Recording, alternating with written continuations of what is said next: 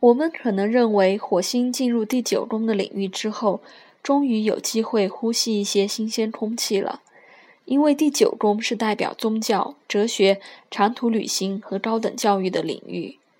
但是，诸多的史实证明，这里可能成为一个纷争不断又最血腥的杀戮战场。火星落入第九宫的人，不只会追寻上帝，还会追捕上帝。火星在这个位置的人，通常会去追求或支持强烈的哲学观或宗教信仰。他们相信的真相只有一种，然后会带着十字军战士般的狂热去宣传、捍卫这个真相。有些火星在第九宫的人会说：“既然生命中最深藏的欲望和狂热都可以从这个真相中获得支持和证明，那理所当然就应该这么做。”虽然在他们的眼中，上帝的形象是愤怒而又狂热的，但上帝可能跟自己有相似之处。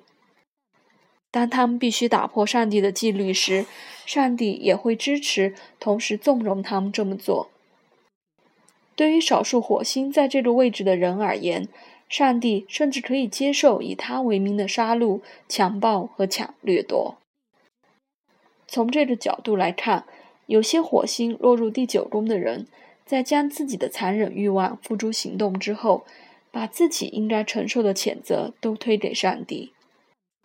一般而言，他们在开始一件事情之前，会用更高的法则来证明自己的做法都是正确而合理的。然而，有些火星落入第九宫的人，却会对上帝感到愤怒，就像电影《屋顶上的小提琴手》。你的父亲泰维亚一样，他们可能会在天堂或是更高层的境境界中挥舞拳头，告诉上帝应该如何导演这一场表演。他们通常都非常渴望旅行，有时一受到刺激就会收拾行李，马上出发。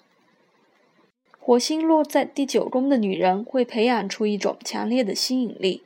吸引异国男、异国男性，或是一些能拓展自己事业的人、视野的人靠近。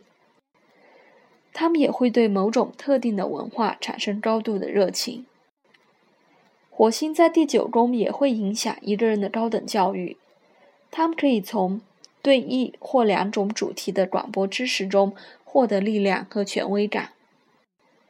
火星在此的人可能会将想要对抗的形象投射到高校或是特定的教授身上。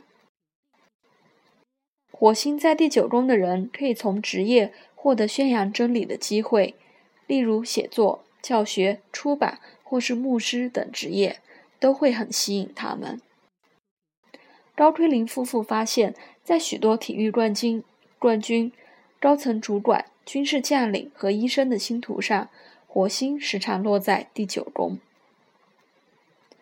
最后，从较为世俗的角度来分析，火星落入第九宫也可能代表一个人与姻亲的关系。关于这点，我就不多做解释了。